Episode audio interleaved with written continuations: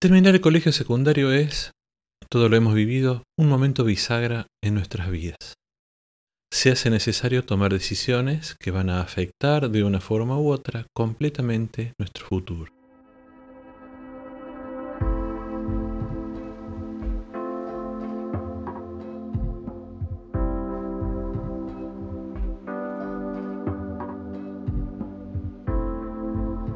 Así fue también para Mercedes, que decidió dedicarse a la música y como su mamá tenía una academia de órganos en Santa Rosa de la Pampa y ella había estudiado con el método Yamaha, se vino para Córdoba sola a estudiar piano en el conservatorio. Pero la, vida no nos cuenta qué planes tiene reservados para nosotros. La Mechu, como le decimos acá en Córdoba, los que la conocemos, un día entró a cantar en un coro. De a poco el canto comenzó a gustarle, comenzó a estudiar canto, dejó la carrera de piano, hizo el profesorado de educación musical. Y llegó el momento en que decidió dar otro paso muy importante para su vida musical. Dejó el coro vocacional en el que estaba cantando y entró al coro del Seminario de Canto del Teatro del Libertador General San Martín, que es la antesala para cualquier coreuta con aspiraciones de convertirse en cantante profesional a los coros profesionales de la ciudad de Córdoba. Y le fue más que bien, tardó poco tiempo en ingresar al coro polifónico, el coro de la ópera, entre comillas, de Córdoba.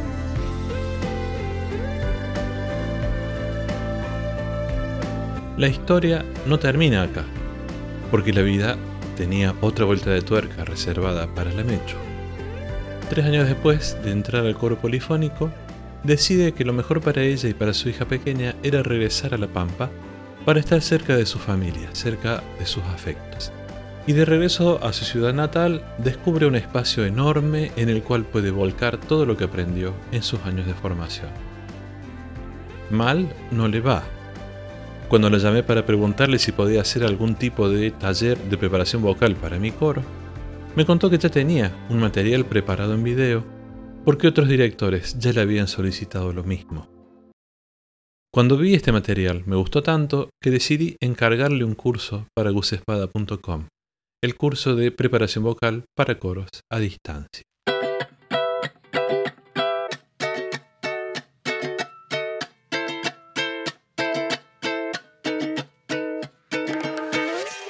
Dirección Coral Online un podcast sobre dirección de coros vocacionales.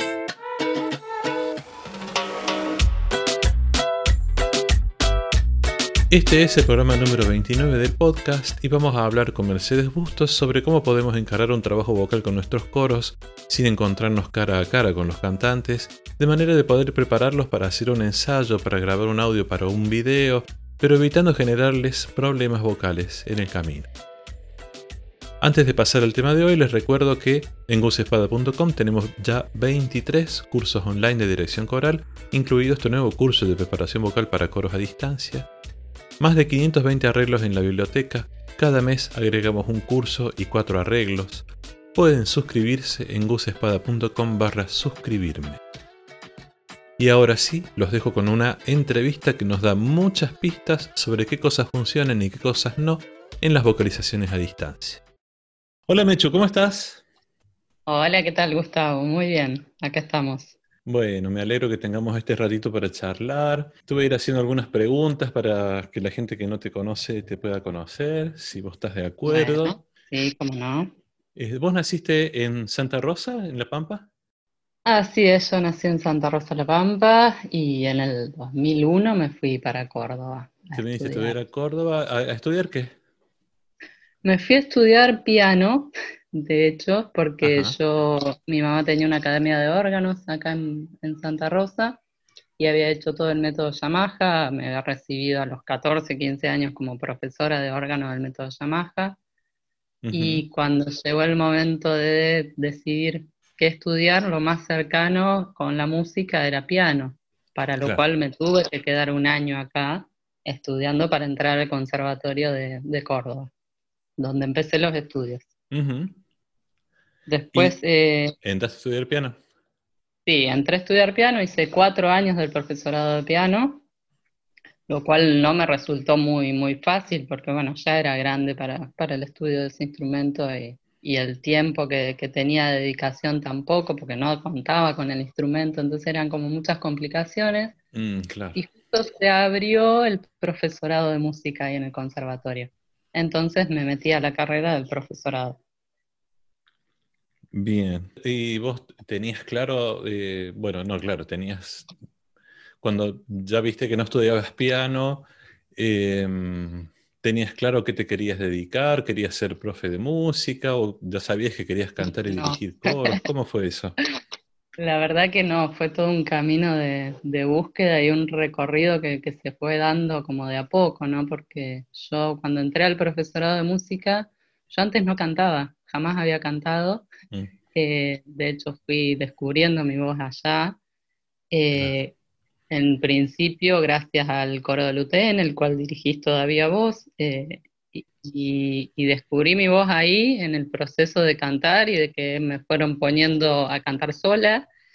Y eso me llevó a tener eh, más necesidad de aprender a cantar y hacerlo correctamente, entonces empecé a tomar clases de canto, a la vez me empezó a interesar la dirección coral, entonces fue como haciendo un poco de las dos cosas, empecé a dirigir coros, eh, en el profesorado de colegio, específicamente, que es donde trabajé un, tiempo. Y eso también me empezó a, gustar e interesar. Pero era como que no tenía decidido o muy definido qué era lo que más quería hacer, si era la dirección o era el canto. Hasta que eh, después de que dejé el coro del UTN, entré al coro del seminario del Teatro Libertador y, eso me fue abriendo como más puertas para cantar como solista, con distintos proyectos, y me fui preparando más hasta que entré al coro polifónico de la provincia, en el cual ingresé en diciembre de 2014. Concursé, gané el concurso, estuve tres años ahí, hasta que por cuestiones personales decidí regresar a La Pampa. Claro, pero ya, vamos a entrar, ya vamos a llegar a, tu vuelta a La Pampa. Este, yo me quería, me quiero quedar con esto que eh, entraste en el coro del seminario de canto y después al coro polifónico. ¿Por qué? Eh, eh, a ver, seguramente hay muchos oyentes que no, no, son de Córdoba. ¿Querés contar así rápido qué es el coro del seminario y cómo se relaciona con el coro polifónico? Sí, claro. El coro del seminario es como un semillero, si se quiere, es un coro de formación para, eh, para gente que está interesada en entrar, en entrar en los cuerpos artísticos estables de la provincia. Que son coros profesionales. exacto, son coros pagos, que es el coro de cámara y el coro polifónico, que pertenecen al mismo teatro. Entonces, el estar en contacto con el coro del seminario te permite, es, a ver, no es que uno estando ahí eh, ya, ya tiene las de ganar de entrar en el polifónico, ¿no? Es, obviamente es, estudio de cada coreuta, pero es como una posibilidad más porque hay muchos proyectos musicales que permiten que uno haga carrera dentro de este coro, ¿no? Es un coro que si bien es vocacional, la mayoría de los coreutas son estudiantes de música o tienen algún estudio o algún conocimiento más, eh, y alguna formación más, la mayoría se preocupa por eh, tomar clases de canto y formarse. Entonces es, un espacio de formación, básicamente. Claro. Eh, ¿Cómo es? Em, vos cantaste en, el coro que te dirijo un montón de años, que el coro UTN es un coro amateur, un coro bien vocacional. Este, saltemos el coro del seminario, que es un coro que fue como un paso intermedio, digamos, que es un coro que es vocacional en el sentido de que no, de que los integrantes no cobran, pero es semiprofesional en el sentido de que sus cantantes están como muy capacitados.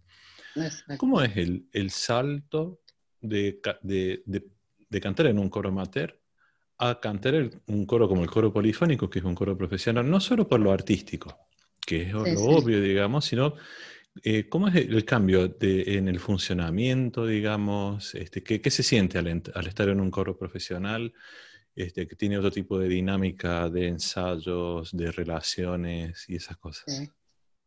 Y es una cuestión, a ver, eh, en mi experiencia es, fue un poco depresión al principio porque es, a ver, es, tu trabajo.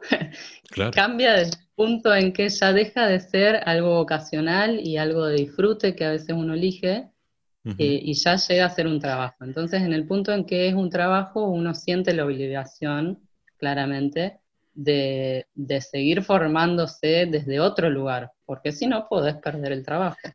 ¿no? Sí, claro. Eh, desde ese lugar es, como, bueno, yo lo sentí como, como una presión que quizás no, no supe soportarla tampoco, ¿no? Porque medio como que dejé de disfrutar de lo que hacía, ¿no? Porque eh, la mirada es otra, porque te observan de otra manera, porque ya, ya no sos un cantante más eh, que suma a la cuerda, digamos, eh, desde el lugar que uno está en un coro vocacional, ¿no? Con la relajación y con lo, con lo, que, con lo que eso implica.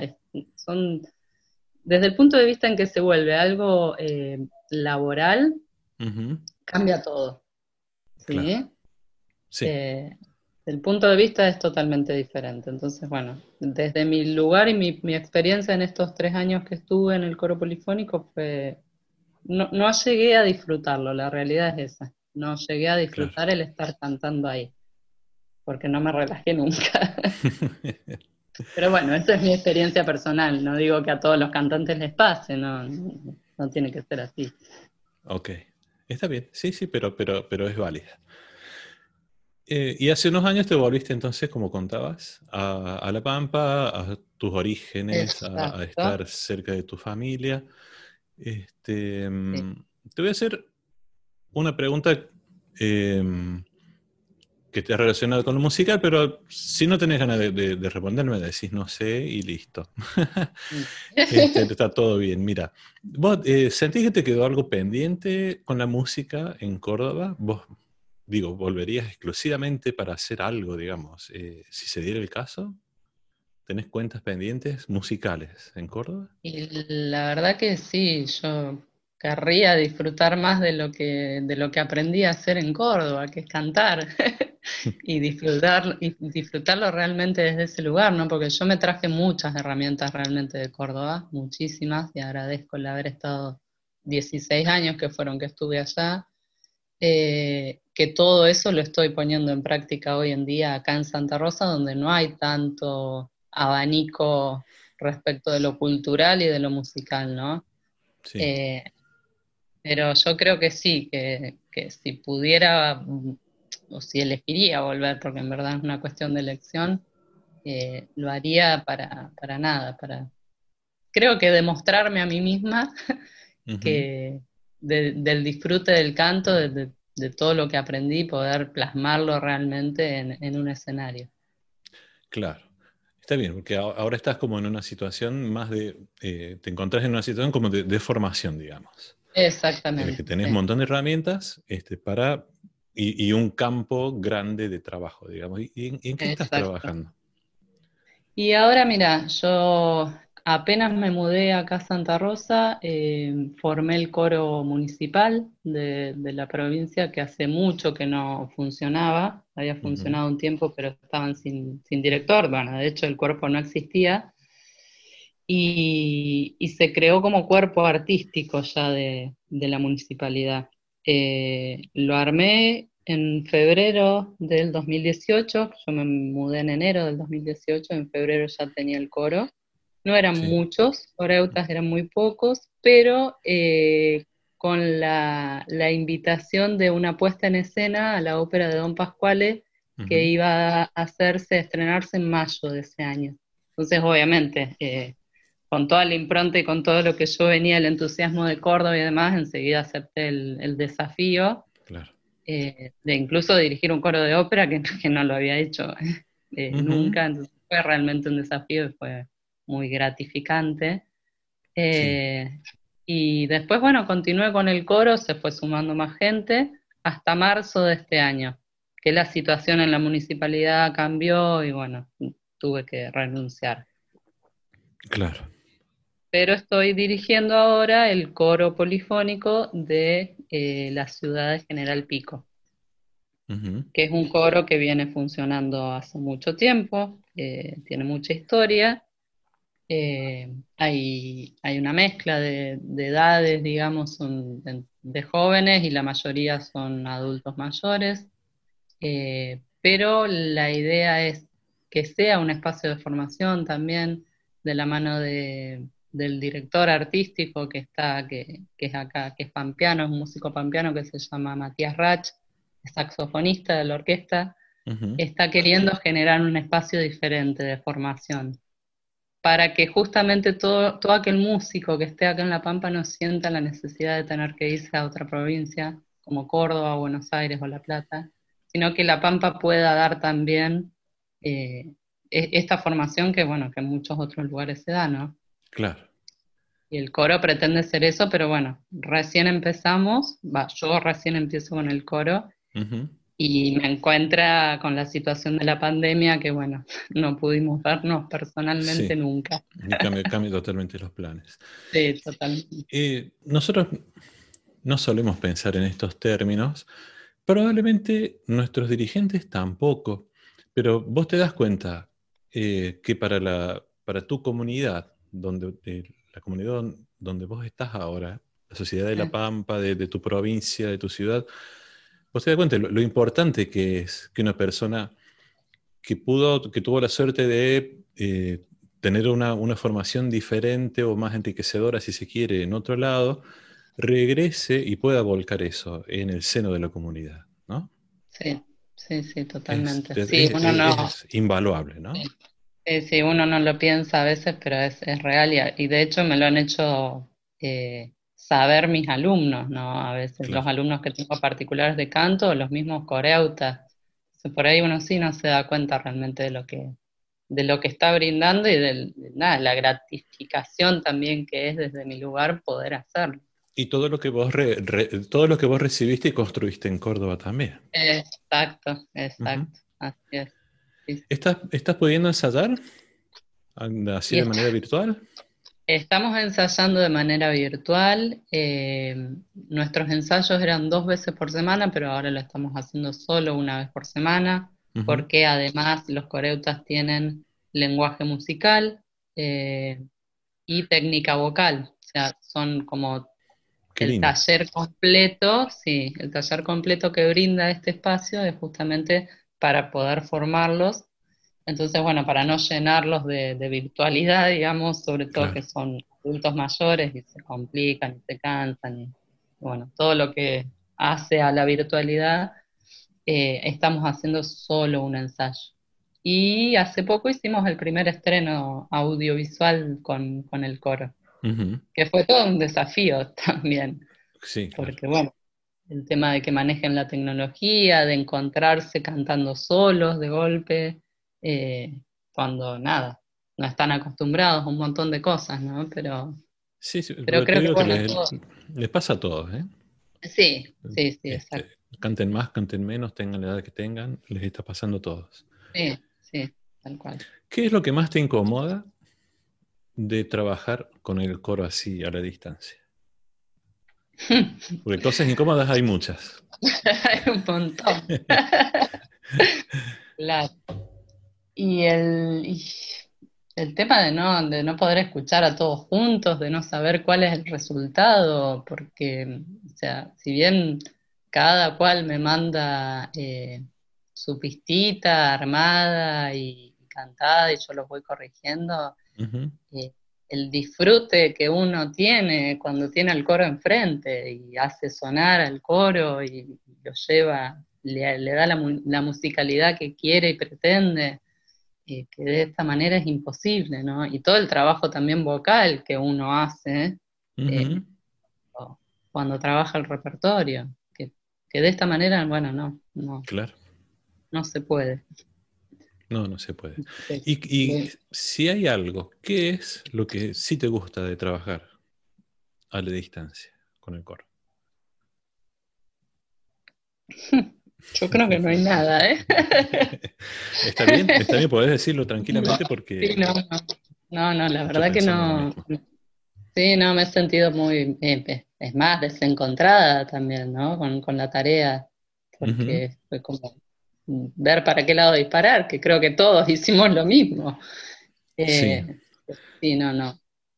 A mí, a mí lo, que se me lo que me pasa, y, se lo digo a la gente que canta conmigo, es que em, a mí cada miércoles, sé con el coro los miércoles, cada miércoles, cada vez que abro el Zoom y yo veo los nombrecitos que van apareciendo y les voy dando a aceptar y entrar, a mí me resulta eh, como asombroso, digamos, que a pesar de todos estos meses y todo lo que ha pasado y está pasando, todavía haya gente que el miércoles a esa hora prende la computadora, abre el Zoom y se conecta para cantar como a pesar de todo. Eso me, asombra.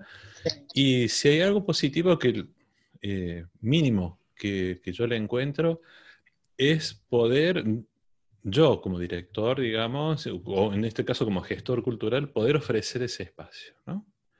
Sí, real. Sí, sí, yo creo que con mi grupo particularmente es como un grupo de autoayuda, si se quiere, o de sostenimiento también, porque bueno, como te decía, la mayoría son adultos mayores, entonces es el acompañarlos desde ese lugar, ¿no? Es, una, es, es, es otro el rol, si se quiere también, el, que estamos cumpliendo, o por lo menos yo con mi coro.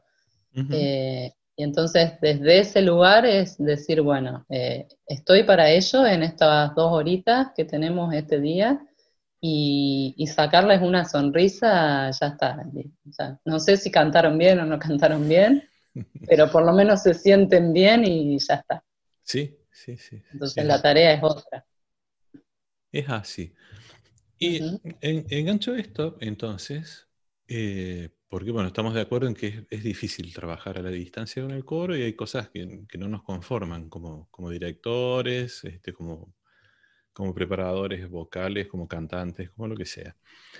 Eh, y como estamos, eh, esta entrevista la estamos haciendo porque estamos por comenzar a subir un, un, curso que has preparado que se llama Preparación Vocal para Coros a Distancia.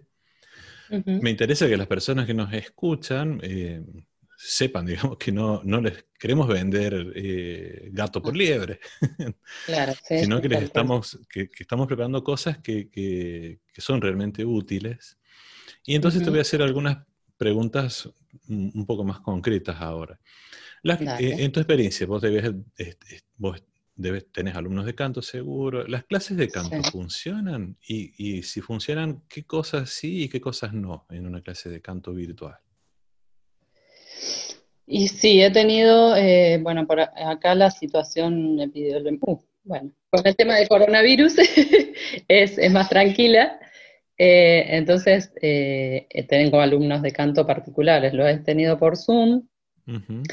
Y por Zoom, bueno, me ha, me ha servido y no el tema de que no hay un control real de lo que hace el alumno. Claro.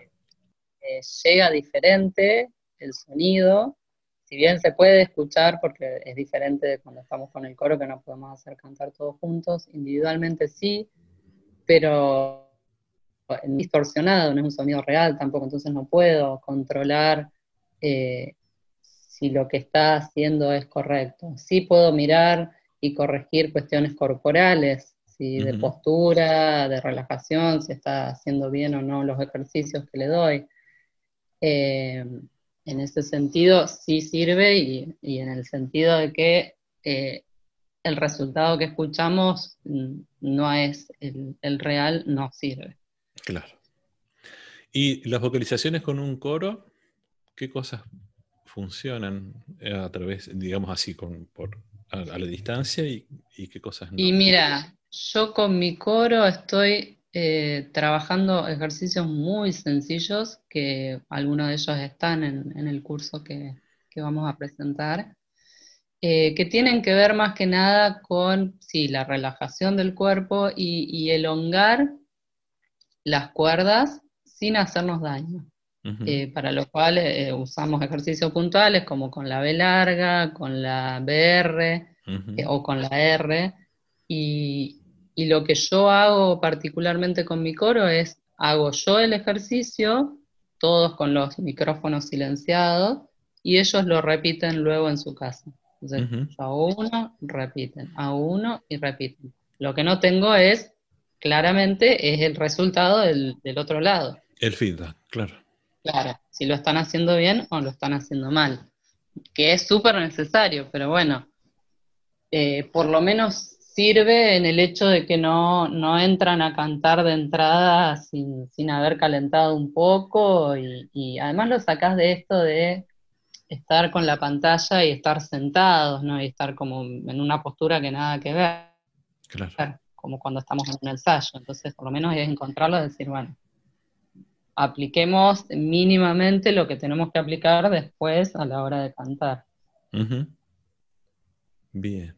Y entonces el, curso que preparaste, que son cinco clases, que están muy lindas todas, eh, ¿en qué aspectos de la preparación vocal está enfocado? Bueno, como te decía, eh, el tema de la relajación, primero, de la postura, de la respiración, encontrar puntos específicos o ejercicios muy sencillos como para darnos cuenta cómo actúa eh, nuestro cuerpo o cómo debería actuar nuestro cuerpo a la hora de cantar, empezar a ejercitar la musculatura desde ejercicios sencillos, si se quiere, de respiración y vocalizaciones eh, no muy exigentes, obviamente, porque como no tenemos el control y tampoco conocemos quién está del otro lado y cómo lo va a tomar, son eh, ejercicios que puedo hacer todos los días o antes del ensayo, eh, con la guía de justamente las clases que, yo doy, apuntando a eso, a eh, empezar a tener conciencia de la musculatura, a empezar a conocer cómo actúa o trabaja nuestra respiración a la hora de cantar, que es la base de todo. Eh, un mal manejo respiratorio nos da un mal funcionamiento vocal, porque eso lleva a que tengamos tensiones y, hagamos compensaciones musculares, etc. Entonces los ejercicios que explico en estos cursos tienen que ver, en este curso, tienen que ver con, eso, con que mínimamente cada coreuta eh, eh, quien acceda a esto pueda tener una herramienta en esto de que no se está encontrando con su director o con su preparador vocal. Buenísimo. Bueno, Mechu, eh, te agradezco no solo por la entrevista, también por haber aceptado preparar este curso, que sé que es, es algo que muchos directores, muchos coreutas están necesitando así como urgentemente y es por esa urgencia también te agradezco porque lo preparaste rapidísimo. En un, hace apenas un par de semanas tenías todo listo. No, para mí la verdad que fue, fue un placer y como vos decías es un poco devolver todo lo que lo que en su momento recibí de, de Córdoba, de mi formación y bueno, y estamos para ayudarnos entre todos, ¿no? Más con esta situación que estamos viviendo, así que agradecida a vos por la, por la invitación y por tenerme siempre en cuenta. Bueno, Mecho, te mando un abrazo grande y espero que nos podamos seguir en contacto pronto. Así será, un abrazo. Que andes bien, chao. Chao, chao.